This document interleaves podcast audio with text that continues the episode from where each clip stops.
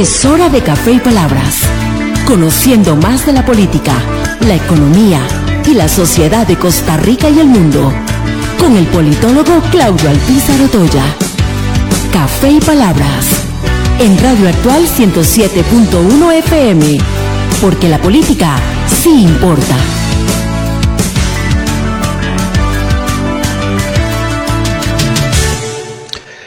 Porque la política sí importa. ¿Qué tal, amigos? Les saluda Claudio Alpizar Otoya a través de Radio Actual 107.1 FM, con la ilusión y la fuerza que siempre Dios nos da para poderles acompañar de lunes a viernes, de 9 a 10 de la mañana, hablando de temas de la política nacional e internacional. Hoy vamos a hacer, igual que todo el resto de la semana, análisis de los 100 días del gobierno del presidente Rodrigo Chávez Robles. El día de hoy vamos a compartir con Dieter Gallop, y con Mauricio Maña, ambos analistas políticos, con quien vamos a, entrarle al tema de cómo han sido estos 100 eh, días del presidente Rodrigo Chávez. Les recuerdo que para los que gusten ver imagen, este programa lo pueden accesar en Facebook Live a través de Actual FM 107.1. También eh, copiamos o transmitimos la señal de Actual en el Facebook Live de Café y Palabras y en el fanpage de este servidor, donde los invitamos a disfrutar el programa. De paso, también recordarles que para los que tengan algún inconveniente, que corten el programa, que les interesaba, que lo quieren compartir, pues eh, en la tardecita, ya después de la una y media, dos de la tarde, en Spotify pueden conseguir el programa de cada día. Ahí están acumulados todos. Y si no, también están en el Facebook Live de Café y Palabra. Ahí está la, la hemeroteca de los programas de Café y Palabras. Pero antes de conversar con Mauricio Umaña y con Dieter Gallup, así pienso. Así pienso, con Claudio Alpizar, en Radio Actual 107.1 FM. 129 mil 63 millones quiere recortar de presupuesto el gobierno del presidente Rodrigo Chávez a la educación superior universitaria de nuestro país. Una educación fundamental y determinante. En 1940, don Rafael Ángel Calderón Guardia, inspirado con la fuerza de Luis Demetrio Tinoco eh, y otros ilustres costarricenses, promovieron la creación de la Universidad de Costa Rica. En 1941, esta universidad abre las puertas, y ya para 1949 es dotada la Universidad de Costa Rica y todas aquellas otras universidades públicas que vayan a surgir de autonomía universitaria. La Universidad de Costa Rica, la más vieja de nuestro país, apenas tiene 82 años, muy joven.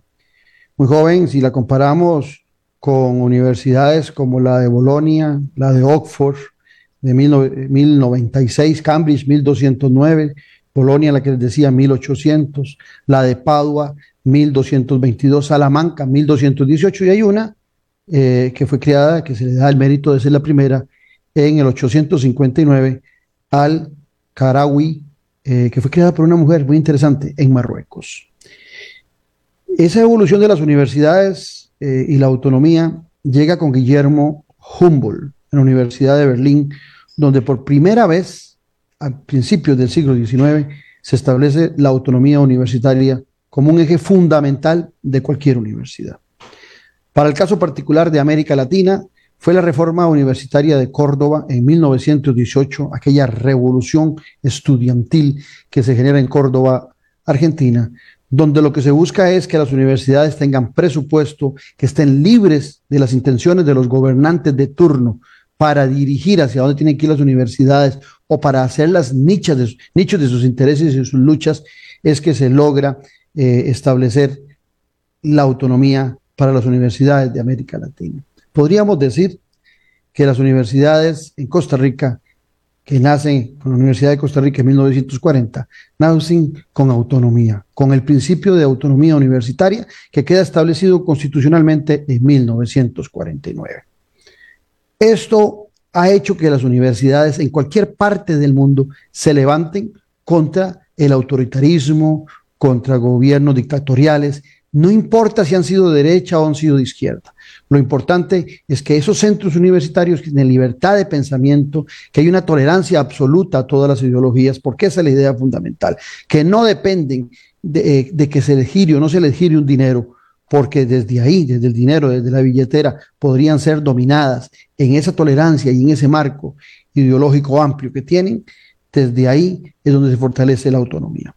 Y por eso, cada gobierno que ha querido dominar un país, el primer escollo que encuentra son las universidades, porque las universidades se levantan contra esos autoritarismos. La clase media costarricense, de la cual soy parte, y, que originalmente recordaremos muchos que cuando empezamos nuestros estudios universitarios, tal vez veníamos de raíces muy humildes, como es el caso particular, y gracias a esa idea de 1940 que surge con el gobierno de Calderón Guardia y que después se fortalece con los gobiernos siguientes, es que muchos que nacimos en hogares humildes hemos logrado avanzar y llegar a ser parte de la clase media costarricense, estudiando, promoviendo el estudio universitario. Esto que hoy se pretende hacer con el Fondo de Educación Superior, primero es inconstitucional. Está establecido el monto que se les tiene que dar a las universidades, que tiene que ser mínimo igual al del año anterior y aplicarle la eh, inflación interanual. Aquí se tiene que respetar al menos eso. Algunos tienden a jugar con el léxico y hablar de que son países independientes cuando se habla de autonomía universitaria. ¿Qué grado de ignorancia reflejan esos que dicen o hablan de Estado independiente para referirse a la autonomía universitaria? Pero por Dios, ¿qué grado de ignorancia reflejan cuando no comprenden que la viabilidad económica es con lo que a veces se intenta atentar contra los intereses sociales, contra el fortalecimiento social y la educación es uno de esos intereses que trata de ser golpeado. Los maestros y profesores de primaria y secundaria tienen dos años de tener sus salarios congelados. Las universidades han hecho su sacrificio hace varios años para ir disminuyendo los costos que tienen y han combatido privilegios que se les han señalado. Pero no es tratando de quitar prácticamente un cuarto, la cuarta parte de la inversión en educación universitaria, como vamos a mejorar nuestro país. La educación es fundamental. Y si la ministra, la señora Catherine Müller, tiene algo que aportarle a esos cambios, porque ahí mandó 10 puntitos que le pedía a los rectores. No, doña Catherine, usted lo que tiene que hacer es ir al Consejo Universitario no sé si usted lo sabrá, porque en muchas ocasiones veo que hay mucha ignorancia en la institucionalidad en el actual gobierno. Pero usted, doña Catherine Miller, tiene una silla en el Consejo Universitario que ahí está desde siempre. Y usted puede ir y ser parte de esos 13 miembros en esa silla y plantear todas esas modificaciones o todas esas mejoras que usted quiera para la universidad. Pero no es el poder ejecutivo el que le va a decir a las universidades cómo tienen que comportarse en la dirección de la educación, qué carreras tienen que impartir, cuáles becas tienen que dar y cuáles no tienen que dar. No, es el Consejo Universitario que da las instrucciones al rector en temas administrativos, en temas de política, y usted tiene una silla ahí, doña Catherine Müller. Participe de eso, porque esas decisiones se toman en forma colegiada en el Consejo Universitario. Y desde el caso particular de América Latina, de las reformas de Córdoba, lo que se evitó es exactamente eso, que alguien desde el Poder Ejecutivo le quiera decir a las universidades cómo deben comportarse, hacia dónde deben ir, qué carreras deben impartir y cómo deben comportarse en el marco de la sociedad costarricense. Y mucho menos que lo intente hacer eso desde los dineros que pretenden asignarle. No, no estamos de acuerdo en esa frase de que se le da un cheque en blanco. No, nada más se le da a las universidades lo que le corresponde y lo que está establecido constitucionalmente. Y las auditorías y los controles internos, las universidades los tienen y son de control eh, público y de también visualización pública. No, eso de tentar poner a pelear a la educación primaria y secundaria, diciendo que si le dan a la universidad le van a quitar a la primaria y secundaria, es falso porque son presupuestos totalmente independientes. Y cerraría este comentario con aquella amiga de mi infancia, de muchos de nosotros, de Mafalda. ¿Se acuerdan que decía Mafalda, de tanto ahorrar en la educación, nos hemos hecho millonarios en ignorancia? Estamos en Café y Palabras porque la política sí importa. En breve volvemos con Café y Palabras con Claudio Alpizar. Revista Decisiones, una ventana de conocimiento del acontecer nacional e internacional. Disfrute de artículos de opinión y ensayos de grandes profesionales de nuestro país y de otras latitudes. Para el buen lector y para quienes desean fortalecer su criterio, búsquenos en revistadecisiones.com. Contáctenos al WhatsApp 2273 1473. Revista Decisiones. La huella en la política. Editorial Jade le invita a que adquiera ya el libro El elefante, el liderazgo y la política con P mayúscula del politólogo Claudio Alpizar Otoya. Una lectura y manual del buen político. Un libro de consulta para quienes gustan de la política. Costo del libro 8.600 colones. Adquiéralo en la librería internacional. Ahora también en la librería Universidad de Costa Rica. Disfruta de la aventura en familia con tu nuevo MG RX8, el SUV más grande para 7 pasajeros. En la ciudad, la playa o la montaña, Costa Rica es para disfrutarla con el más grande, con el MG RX8, con tracción 4x4, 6 modos para manejo, un gran espacio interior y la tecnología de vanguardia para disfrutar en familia del confort en cualquier terreno. Descubrí el nuevo MG RX8 desde 698 dólares al mes en nuestras sucursales de La Uruca, Curridabat, Multiplaza Escazú o en www.mg.cr. Aplican restricciones. El Chestino Gourmet son la combinación ideal para disfrutar de un excelente menú y poder llevarse a casa esos exquisitos ingredientes de la buena mesa italiana. Te brindamos los sabores de Italia, acompañando excelentes vinos de la campiña europea. Y en el Cestino Gourmet tenés un mercado bien surtido, con finos ingredientes que utilizamos acá para que lleves a casa nuestra sazón y elabores tus platillos a nuestro estilo. El Cestino Gourmet ponen a Italia en su mesa y en su casa. Le recordamos también visitarnos en el Centro Comercial El Boulevard, local número 18, Huachipelín de Escazú, 2572 1182.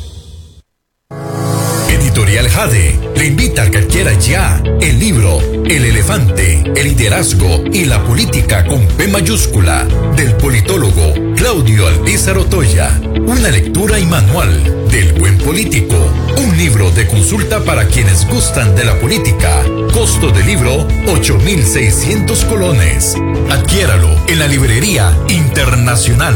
Ahora también en la librería Universidad de Costa Rica. Estamos de vuelta en Café y Palabras con el politólogo Claudio Alpizar. Porque la política se importa acompañado de Dieter Gallop y de Mauricio Umaña, con quien vamos a hablar de los 100 días de la actual administración, que se cumplieron ayer, que en son de broma y en serio, digo yo, que siempre se cumple en el Día de la Madre. Puede ser un gobierno de madre, puede ser un gobierno que es un desmadre, o puede ser que madre de gobierno, podría ser muchas de esas frases que con, con eh, mucha eh, regularidad utilizamos para eh, mostrar nuestra satisfacción o nuestra molestia con algo. Pero que sean ustedes.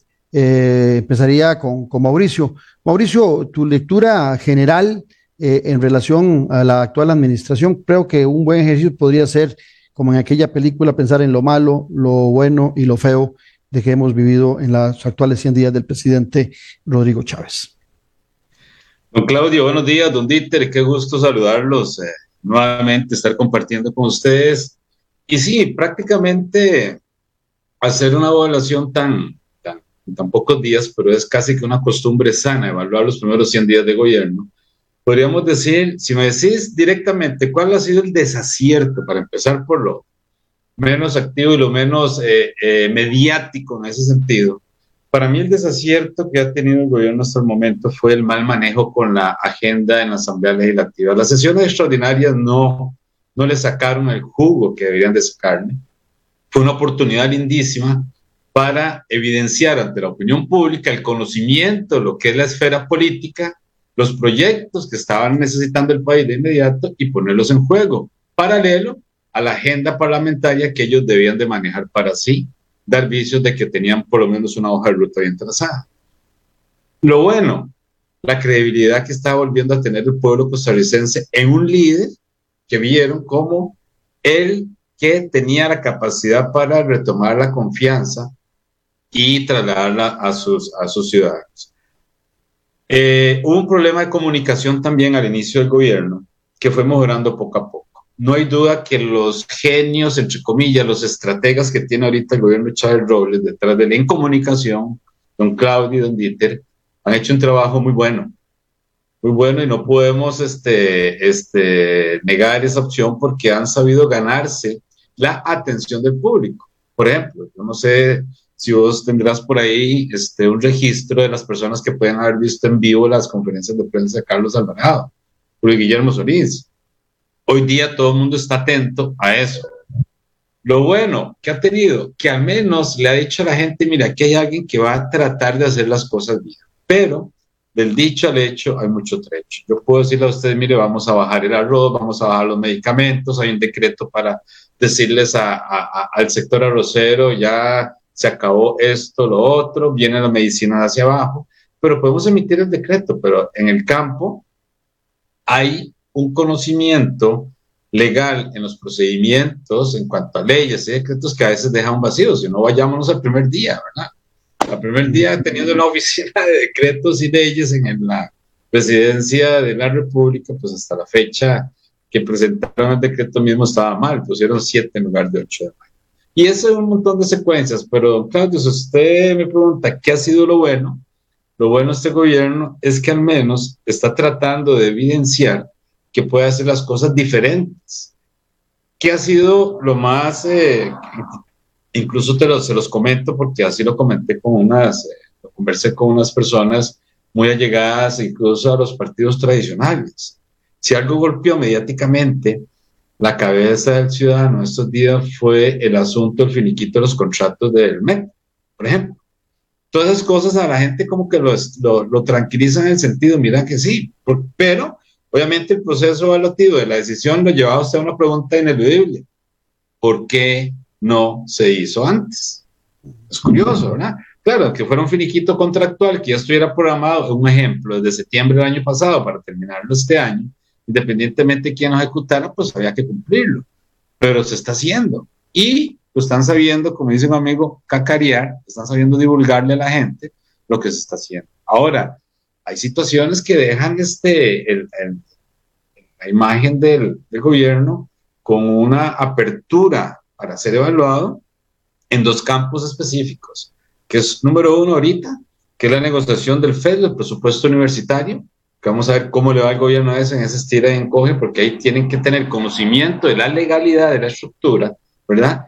Y el compromiso de satisfacer aquellas voces que están en contra, entre comillas, de los privilegios que gozan las universidades públicas del país. O sea, eso como, lo hablamos de micrófonos con Dieter, es como para hacer un programa exclusivamente del FES porque el tema es profundo.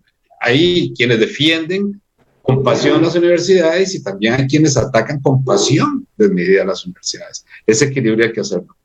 Pero entre eh, todo, así es, es, una luna de miel, es una luna de miel que no sabemos cuánto va a durar, pero el, ciudadano sí le está dando seguimiento y al gobierno, pues hay que esperar a ver hasta cuando llega a ser una.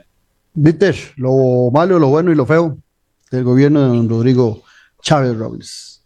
Buenos días al público que nos sintoniza a través de la radio y también a través de las plataformas electrónicas. Claudio y, y Mauricio, bueno, yo creo que hay cosas muy interesantes en esta administración más allá de lo bueno, lo malo y lo feo. Me parece que es un cambio significativo lo que se ha venido a gestar dentro de la administración pública la forma en la cual se están tomando las decisiones. Yo diría que lo bueno ha sido precisamente la comunicación. La comunicación no solamente política, sino que también asertiva, de llegar de una manera directa a las comunidades, saltándose, yo diría brincándose, ¿verdad? Esos medios de comunicación tradicionales que evidentemente, pues, eh, durante algún tiempo empezaron a, a, informar únicamente una parte de la noticia o solamente algunas noticias de un interés muy particular y hoy vemos que se está informando de una manera directa desde los medios de comunicación independientes y locales hacia las comunidades. Está llegando, está fluyendo muy bien la información. Me parece que lo bueno ha sido la comunicación, ha sido el punto más alto de esta administración. Lo malo me parece que ha sido el arranque. Yo coincido plenamente con don Mauricio con respecto al tema de la agenda legislativa, que ha sido una agenda legislativa bastante pobre. Eh, una agenda legislativa que no generó ningún tipo de impacto ni que tampoco vino a resolver ninguna situación país que teníamos de manera inmediata. Por ejemplo, se hablaba mucho del tema de eh, la canasta básica y evidentemente hay proyectos de ley que tienen que ir en una línea muy este, acorde con los cambios que tienen que existir en la legislación para poder permitir que la canasta básica pueda reducirse. Y me parece que lo feo, pues lo feo eh, al principio, yo creo que tal vez ya no, ya no tanto como ahora, eh, ha sido precisamente la confrontación con un sector importante de la prensa que poco a poco ha venido en, en decrecimiento y eso obedece mucho, como le digo, a la estrategia de comunicación. Ciertamente, en 100 días, yo sigo, sigo pensando que 100 días son insuficientes para poder hacer eh, un análisis muchísimo más extenso. Sin embargo, por lo menos podemos ver los primeros trazos de lo que podría ser una administración, ¿verdad?, de, de cuatro años.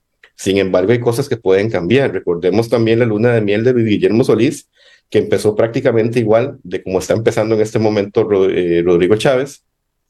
Y también, pues en su momento, Carlos Alvarado también tuvo una luna de miel muy interesante con el tema del COVID, casi que la mitad de su administración, ¿verdad? Que tuvo un punto sumamente alto, una popularidad bastante importante, pero que rápidamente se vino para abajo. Yo creo que, a diferencia de los antecesores de Rodrigo Chávez, evidentemente esta luna de miel podría tener eh, un poco más de trascendencia. Y, y, les voy a decir algo. Creo que existen eh, varios escuderos en este momento de la administración que le va a permitir tener esa popularidad a larga data, porque si bien es cierto, en el caso de Luis Guillermo Solís, tal vez eh, contó al inicio con, con la, diríamos, el apoyo, tal vez no el apoyo, pero por lo menos la parsimonia de medios de comunicación grandes, que en ese momento todavía estábamos acostumbrados, lo cierto es que con Carlos Alvarado se rompe un poco el paradigma y empezamos a ver lo que era Coalición Costa Rica, pero esos escuderos de Coalición Costa Rica no les alcanzó para los cuatro años. Sí. El hecho de que los escuderos de... Mm, eh, ¿Me pueden escuchar bien? Sí, sí, perfecto, Dieter, sí, Perfecto, sí, es que me salió una advertencia. Em, el hecho de que los escuderos en este momento de la administración Chávez Robles sean periodistas independientes y medios de comunicación independientes bastante numerosos que están llegando de manera directa a los consumidores de información a través de cualquier dispositivo, creo que así va a marcar la diferencia, por lo menos durante estos cuatro años. Entonces yo creo que esa luna de miel podríamos verla durante mucho tiempo y me hace equiparar un poco la situación con eh, lo que hace Andrés Manuel López Obrador todas las mañanas en México, que le ha resultado y que el día de hoy mantiene una tasa de popularidad sumamente alta a la mitad de su gobierno. Ahora bien, eh, efectivamente, 100 días, y lo he dicho muchas veces en este programa, eso es una eh, premisa que se, se, toma a partir de una historia vieja de Napoleón Bonaparte, que le fue mal en los 100 días y que después se popularizó mucho en, política con Franklin Delano Roosevelt, a quien le fue muy bien en los 100 días porque tenía hoja de ruta, tenía programa, tenía agenda, tenía equipo que venía con él desde la campaña. Y el New Deal, en una época muy complicada, le dio grandes resultados y desde ahí venimos analizando los 100 días. Pero estoy de acuerdo con Dieter, es muy poco tiempo para analizar eh, la generalidad de un gobierno. Es poco tiempo para decir que es un mal gobierno y también es muy poco tiempo para decir que es un buen gobierno. Hay que darle tiempo al tiempo. Ahora, si vamos por sectores, Empecemos por el, principal. El presidente se vendió siempre y su campaña como el economista del Banco Mundial, eh, reconocido, este, que había estado en, crisis solucionando como la de Indonesia y lo demás. Eh, se le critica, eh, y esto lo hacen economistas principalmente, de que no hay una hoja clara de hacia dónde va la economía costarricense. Y yo por mi lado mío he dicho que sí la hay, es una línea que es la misma del Partido de Acción Ciudadana, o sea, es el mismo comportamiento de la economía desde el Banco Central y desde Hacienda. Tanto así que en el Banco Central la mano derecha de don Rodrigo Cubero es hoy el presidente del Banco Central y Nogui Acosta, que fue viceministro de Hacienda en la administración del Partido Acción Ciudadana, pues hoy es ministro. Entonces, como que hay una continuidad, pero quisiera oír el análisis de Dieter Gallup y de Mauricio Maña, empezando por Mauricio. Claudio, la expectativa que genera el tener un economista con ese currículo en el país como presidente daba la perspectiva de que vamos a tener políticas claras para dos sectores específicos. Bajar el desempleo, número uno, y la capacidad de desarrollo del país a futuro en inversiones y demás. El expresidente José María Figueres incluso, y ex candidato a la presidencia de la República, Partido de Liberación Nacional, lo cuestionó de una manera muy sencilla la semana pasada. Eh, dijo que el presidente, ¿qué había? Había que preguntarle qué había hecho él específicamente por la economía, que es la especialidad de él, ¿verdad? Ok, eso, eso todo lo vimos en algunos medios de comunicación y efectivamente eso es lo que genera un poquito de críticas de un sector al presidente. Bueno, él dice que va a bajar el desempleo, que va a traer mayor inversión y empezar a generar este, nuevas posibilidades de negocios a lo interno y a lo externo, ¿verdad? Con las mancuernas de empresas nacionales con empresas internacionales.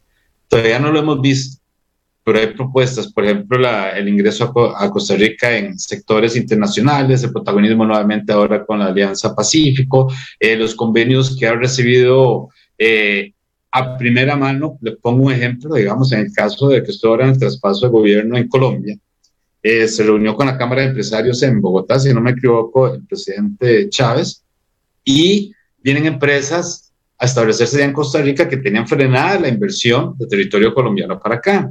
Igual en Europa, eh, empresas que tenían planeado las de equipos médicos, que van a abrir incluso eh, zonas francas en Alajuelita y en Liberia, que habían pospuesto su inversión desde el año 2017 para acá, quieren retomarlo. Y eso también hemos sido testigos a través de la prensa. Eso es bueno porque la expectativa está pero no estamos viendo la ejecución del beneficio, que es diferente. Porque el presidente, igual te lo decía vos, Claudia, a los amigos eh, oyentes, um, en, programas anteriores, si bien es cierto, hay cosas que el presidente ha hecho bien, que las pinta bien desde el punto de vista económico, no hemos sentido esa materialización de las políticas de la que tanto habla. Por eso me gustó, Claudio, que en uno de tus comentarios, y lo venís haciendo muy tuyo desde hace meses, estamos como en una tercera ronda electoral porque a veces el discurso es muy evidente, muy claro y muy entendible, pero no se plasma, no se siente, no se vive, no se respira. A eso hay que darle tiempo. Pero sí te digo una cosa, y a Dieter y amigos que nos escuchan, desde el punto de vista de desarrollo económico del país, o despega un poquito, siendo evidente este año, o ya nos pone a pensar.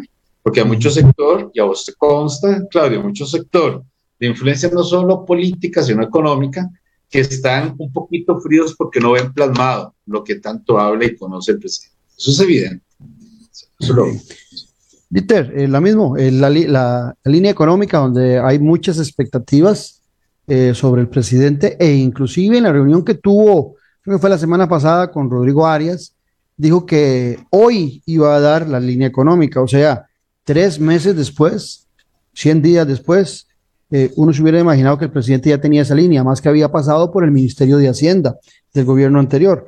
Y por ser su expertise, que desde el primer día hubiéramos arrancado con una línea económica, pero dijo que hasta hoy. Sin embargo, dos o tres días después de la reunión con Rodrigo Arias, dijo que iba a ver, que tal vez no era prudente presentarla hoy.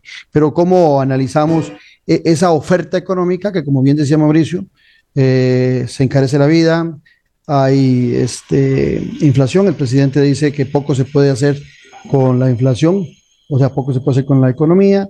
Eh, se advierte por economistas que va a haber un aumento de la pobreza que puede superar el 30%. Eso es todo un tema la economía nacional.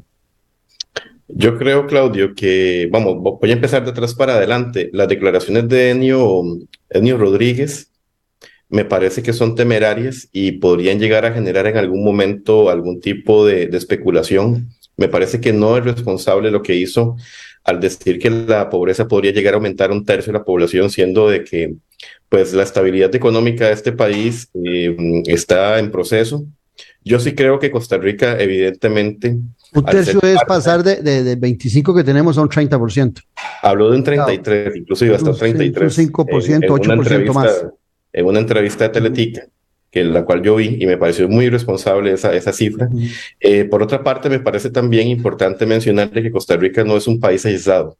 Evidentemente, Costa Rica es un país que pertenece en, en, el conjunto de las naciones y evidentemente, pues los fenómenos internacionales nos van a afectar.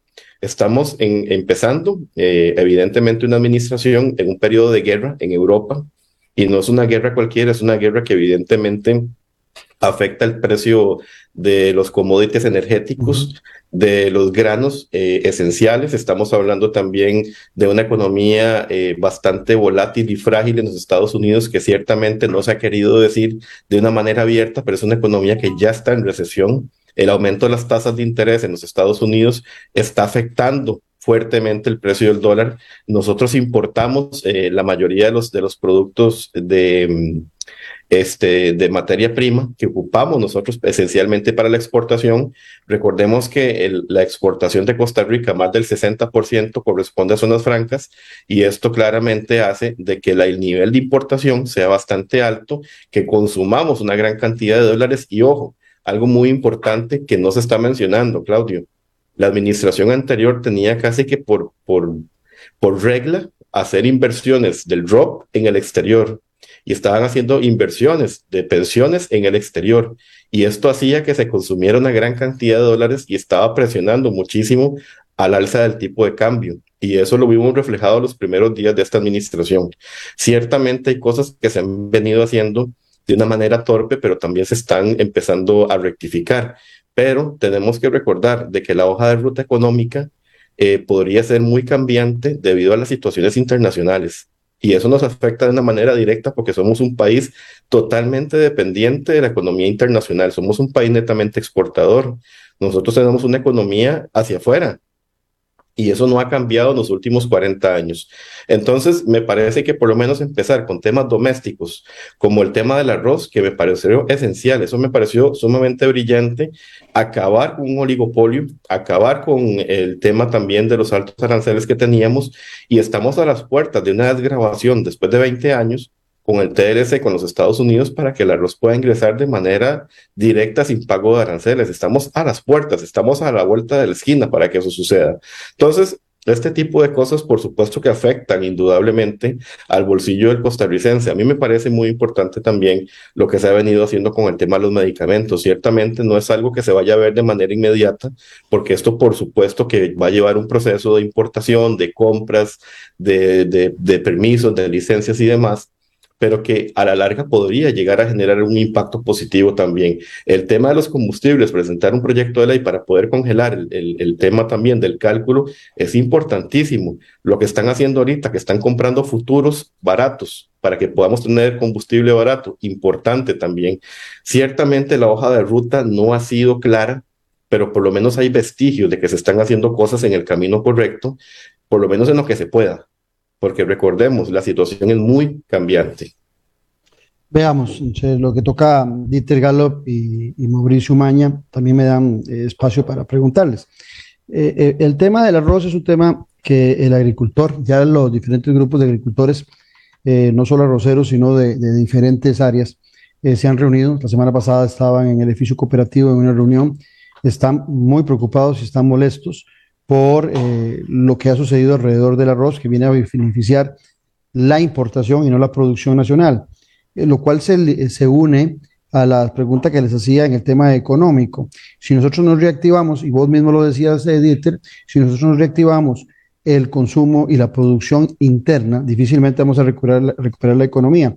Y en este caso particular del arroz no hay una eh, motivación a la productividad con el arroz y otros productos de las áreas eh, agrícolas. En ese espacio, el presidente también tuvo eh, un apoyo importante en, las zonas agrícolas y eh, quisiera oír sus planteamientos o su posición en referencia a que esos sectores que lo apoyaron hoy están sumamente preocupados, no solamente por el, el tema del arroz, sino también por la, posible eh, adhesión de Costa Rica a el Tratado de eh, Atlántico. eh, perdón, del Pacífico, Alianza del Pacífico, que también ellos lo ven como un perjuicio para sus intereses. Mauricio, agricultura. Sí, Claudio, algo, algo muy importante es que lo dijo solo una vez el presidente, pero qué curioso, no, lo, no insistió en el tema porque eh, trataron de desviarlo. Cuando los, eh, los productores de arroz, efectivamente, es que Claudio, si usted lo ve por hectáreas, tenía un grafiquito, estaba tratando de buscarlo, pero no lo encontré. Lo que necesita un agricultor por metro cuadrado de siembra, ¿verdad? En la inversión es carísimo, no puede competir con el precio que da traer el arroz, ya sea con granza, ¿verdad? O limpio, máxime después de que vayan los aranceles con ese precio. Pero ve qué curioso, está el, el beneficio también del consumidor. las personas que tienen menos posibilidad de compra, los sectores más pobres, eh, ¿qué preferís vos? ¿Ponerle el kilo del arroz, por ejemplo, a 1.500 colones o ponérselo a 970 o a 670, un ejemplo? Baja hasta entre un año, año y medio, dijo la ministra de Agricultura, con suerte. No, incluso habla, con suerte, no, incluso, sí, sí, hablaban del año, hablaban del año mínimo 12 meses, está bien, pero la perspectiva de que la gente sí se va a beneficiar, obviamente, porque tiene menos ingresos.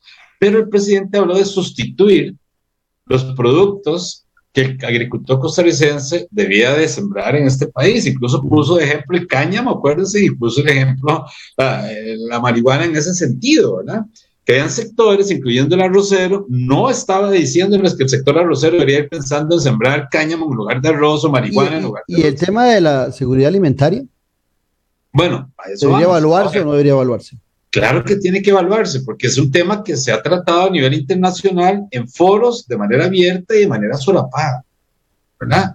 Hay empresas, Claudio, que el trigo en Estados Unidos que ven la, la, posibilidad de tener, eh, ¿cómo se llama? Este, los hilos o posibilidad de almacenar el trigo, ¿verdad? Están pensando más en ver qué, cómo almacenan el trigo, ¿verdad? Y cómo generan más producción, pero con la capacidad mayor de almacenar el trigo. ¿Por qué? Porque están viendo que si hoy tenemos X millones de habitantes a nivel mundial, la población se puede duplicar si se creía al mismo crecimiento que íbamos. Ahora, como hay una tendencia más a tener mascotitas, yo creo que la, la creciente posibilidad de, de, la población incrementarse, yo creo que se va a quedar este, estabilizada.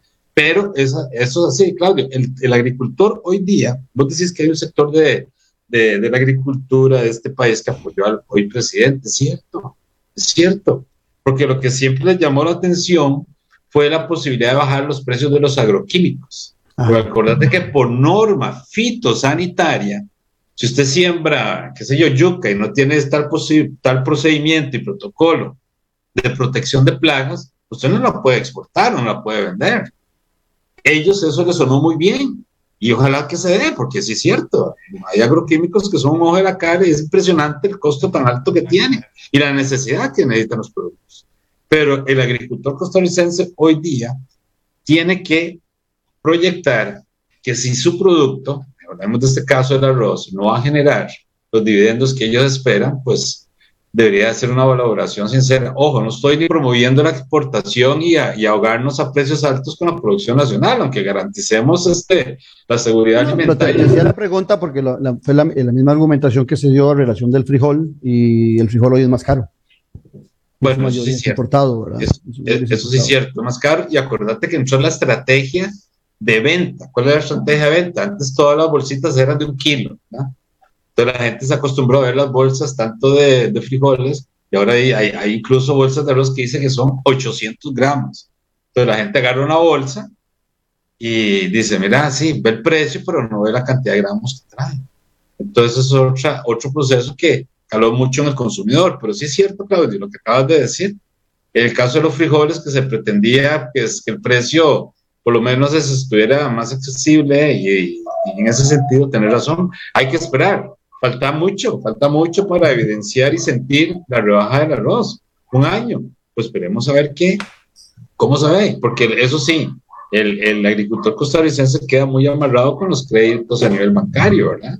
Porque la otra posibilidad de estabilizar una competencia entre el productor con el importador es generar la facilidad de los créditos blandos, ¿verdad? no asfixiarlos tanto con las tasas de interés. Porque usted le puede decir a, un agricultor, tome, aquí hay 50 millones para que inicie, va a poner un ejemplo, pero de que va a tener la posibilidad de un pago de interés altísimo, es donde sí sería mal, una mala consideración, una consideración no muy sana para el agricultor. Vamos, antes de ir al corte, este, Dieter, vos que te gustan los temas eh, de, de, política exterior, eh, tu análisis de esos 100 días en temas de política exterior. Me parece que la política exterior todavía no ha tenido una, hoja clara, al menos a nivel regional, pero a nivel comercial sí ha tenido una hoja de ruta muy clara porque se espera que Costa Rica aproveche mucho los tratados de libre comercio y me parece que es algo bastante importante dar el paso, al menos en el tema de la Alianza del Pacífico y este el Tratado de Libre Comercio con Ecuador, que tenemos una afinidad económica, ¿verdad? Muchas personas tal vez no lo saben, pero una afinidad económica muy importante con Ecuador. Tenemos frontera, frontera marítima. Mucha de la exportación hacia Europa que sale eh, del Ecuador sale por Costa Rica, de hecho sale por los puertos tanto de de Limón como de Moín, y esto es algo importante, ¿verdad? Porque claramente pues genera una sinergia bastante clara en, en temas económicos. Por otra parte, eh, sí me parece que a nivel centroamericano se están jugando un chance, se están jugando una estrategia bastante, eh, podría decir yo, riesgosa, al haber apoyado con el voto al secretario general de la Secretaría de Integración Económica Centroamericana propuesto por el gobierno de Nicaragua, pero me parece que esto podría ser una moneda, ¿verdad?, de cambio eh, a futuro que posiblemente ya se esté visualizando por parte del gobierno de la República en alguno de los puestos o en alguna de las secretarías que compone evidentemente el área de integración centroamericana. Yo creo que podríamos ir pensando de que Costa Rica podría tomar el liderazgo o mantener el liderazgo en el Banco Centroamericano de Integración Económica o en alguno, ¿verdad?, de las ramificaciones de esta secretaría, porque claramente Costa Rica lo que le interesa, pues evidentemente siempre es mantener, eh, pues, liderazgo o posicionamiento en algunos de los temas más importantes, ¿verdad? Y en este caso el económico, a través del Banco Centroamericano, podría ser la opción y me parece que podría ser a futuro esa monedita de cambio que ellos eh, están, están planteando. Por otra parte, las relaciones con el Caribe, las relaciones con Europa, las relaciones con, con África, ¿verdad? Que no hemos desarrollado totalmente, eh, es una, una tarea pendiente, pero sí algo que me ha gustado ha sido el acercamiento con Japón y ojalá Costa Rica llegara en algún momento a negociar un tratado de libre comercio con el Japón, debido a que no solamente es una de las economías más grandes del mundo, sino también porque podríamos llegar en algún momento a tener más cercanía comercial, que nos ha hecho mucha falta, ¿verdad? Y yo creo que para Oriente no solamente está China, sino que también Japón en este, una exportación de productos que claramente son gourmet importantes y esto acrecentaría muchísimo mejor el posicionamiento de Costa Rica en el Oriente. Muy bien, estamos conversando con dos analistas políticos, con Dieter Gallup y con Mauricio Umaña, y están ellos analizando los 100 días de don Rodrigo Chávez Robles, presidente de la República, aquí en Café y Palabras porque la política sí importa. En breve volvemos con Café y Palabras, con Claudio Alpizar. Editorial Jade le invita a que adquiera ya el libro El elefante, el liderazgo y la política con P mayúscula del politólogo Claudio Alpizar Otoya. Una lectura y manual del buen político. Un libro de consulta para quienes gustan de la política. Costo del libro 8,600 colones. Adquiéralo en la librería internacional. Ahora también en la librería Universidad de Costa Rica. La sociopolítica. El lenguaje sencillo y directo. Noches sin tregua. Ahora, Portica Visión. Infórmese y entreténgase de la política con P mayúscula. La democracia se sustenta en la buena política y en un ciudadano bien informado. Noches sin tregua. Escucha a Claudio Alpizar y sus invitados los domingos a las 8 de la noche. Ahora, Portica Visión. Puede seguirnos en vivo por medio del Facebook y en nuestro canal de YouTube. Noches sin tregua. Ahora, Portica Visión Editorial Jade le invita a que adquiera ya el libro El elefante, el liderazgo y la política con P mayúscula del politólogo Claudio Alpizar Otoya. Una lectura y manual del buen político. Un libro de consulta para quienes gustan de la política. Costo del libro 8,600 colones. Adquiéralo en la librería internacional. Ahora también en la librería Universidad de Costa Rica. Disfruta de la aventura en familia con tu nuevo MG RX8, el SUV más grande para 7 pasajeros. En la ciudad, la playa o la montaña, Costa Rica es para disfrutarla con el más grande, con el MG RX8, con tracción 4x4, 6 modos para manejo, un gran espacio interior y la tecnología de vanguardia para disfrutar en familia del confort en cualquier terreno. Descubrí el nuevo MG RX8 desde 698 dólares al mes en nuestras sucursales de La Uruca, Curridabat, Multiplaza Escazú o en www.mg.cr. Aplican restricciones. Revista Decisiones, una ventana de conocimiento del acontecer nacional e internacional. Disfrute de artículos de opinión y ensayos de grandes profesionales de nuestro país y de otras latitudes. Para el buen lector y para quienes desean fortalecer su criterio. Búsquenos en revistadecisiones.com. Contáctenos al WhatsApp 2273 1473. Revista Decisiones. La huella en la política. Estamos de vuelta en Café y Palabras con el politólogo Claudio Alpizar. Porque la política se importa, hoy acompañados de los analistas políticos Mauricio Umaña y Dieter Gallop y analizamos los 100 días de la administración Chávez Robles. Mauricio, vos querías, eh, antes del, corte, referirte también por tu expertise eh, al tema de las relaciones internacionales de la actual administración. Adelante. No, precisamente eh, comentaba que lleva razón Dieter en el sentido de la relación bilateral con Nicaragua y el beneficio que recibió Nicaragua al Costa Rica cumplir su compromiso de apoyar el voto del candidato nicaragüense para el FICA, pero lo dijo muy claro Dieter, es como una, va a ser una moneda de cambio en su momento. Costa Rica va a necesitar mantener su liderazgo, por ejemplo, en el Banco Centroamericano de Integración Económica, y garantizar que su flujo comercial no se vea afectado por ningún cierre en la frontera norte nuestra, la frontera sur de Nicaragua. ¿Por qué?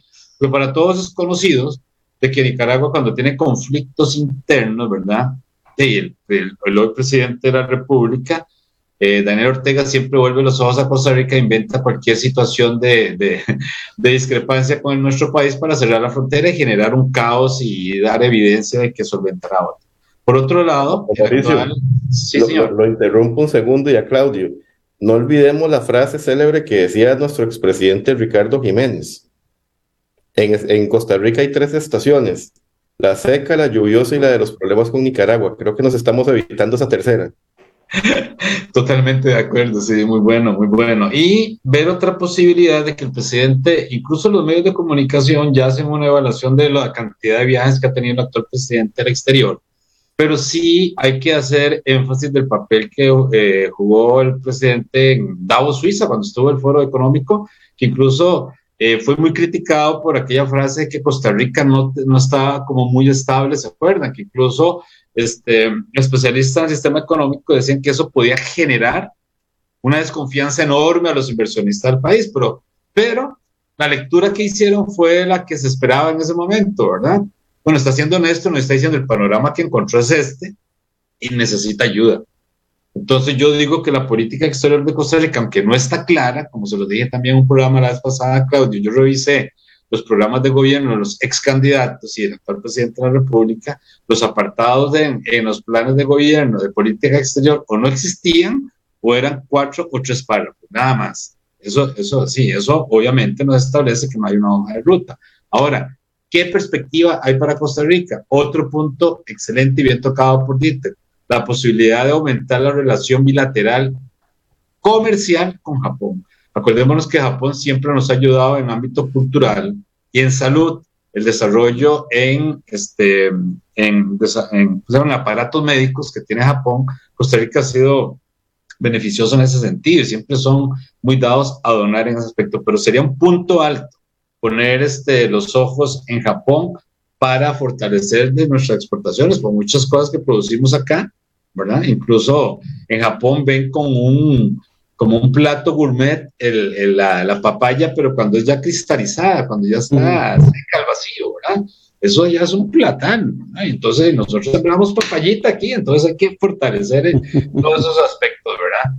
Pero sí, eso era, Claudia, nada más, eh, esperar a que hace... Ahora, eh, hay otro tema que es muy delicado, eh, es un tema que nos afecta en general a todos los costarricenses de frontera a frontera y de mar a mar, y es el tema de seguridad.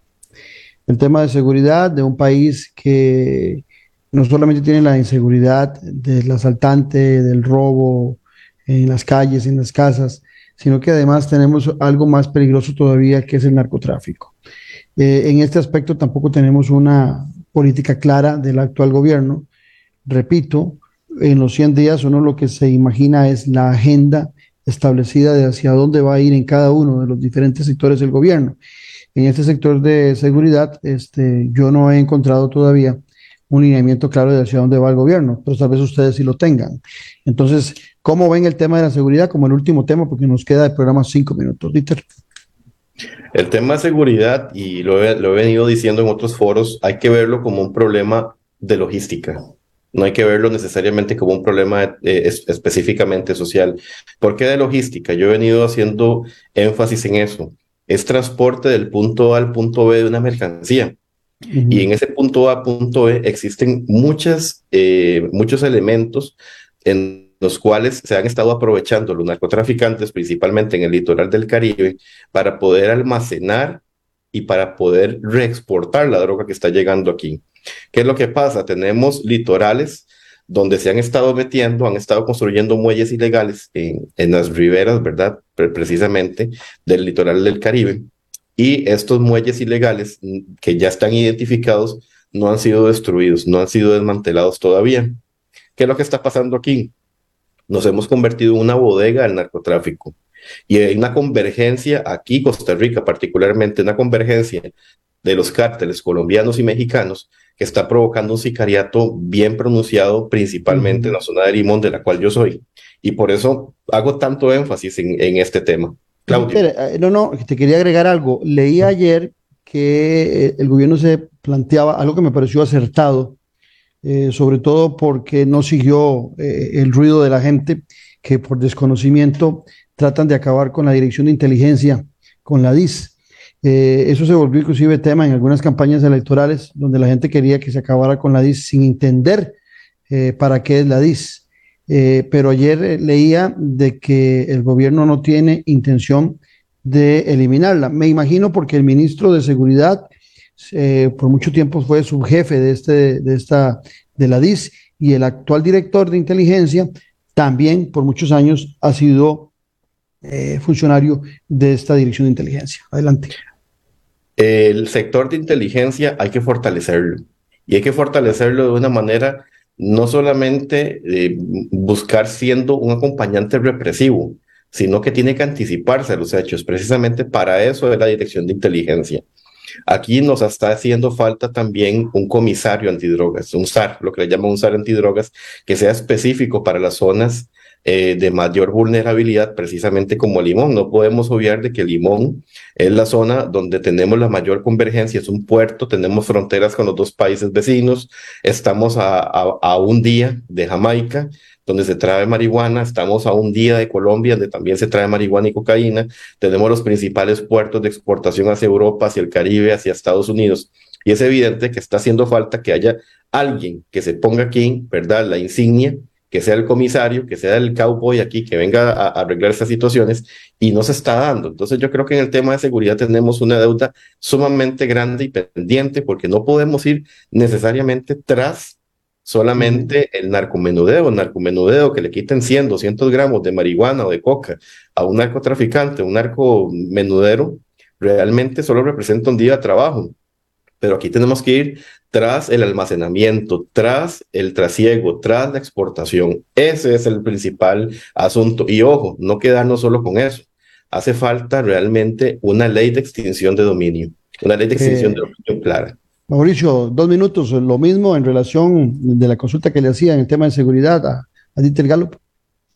Definitivamente el narcotráfico es el tema que hay que vencer en este momento. Se habló de, con mucho optimismo, ¿se acuerdan ustedes, amigos, al inicio de este gobierno sobre eh, poner ya en uso los famosos escáneres, que para mí sería algo que garantizaría la, la salida de nuestros productos, porque recordemos que Costa Rica viene recibiendo una mala imagen, no solo en España, sino en Francia y otros países que nos tienen ya, por ejemplo, la piña nuestra de, si antes la recibían solamente dos este, funcionarios en los, muelles, en los puertos, ahora lo reciben 30, ¿verdad?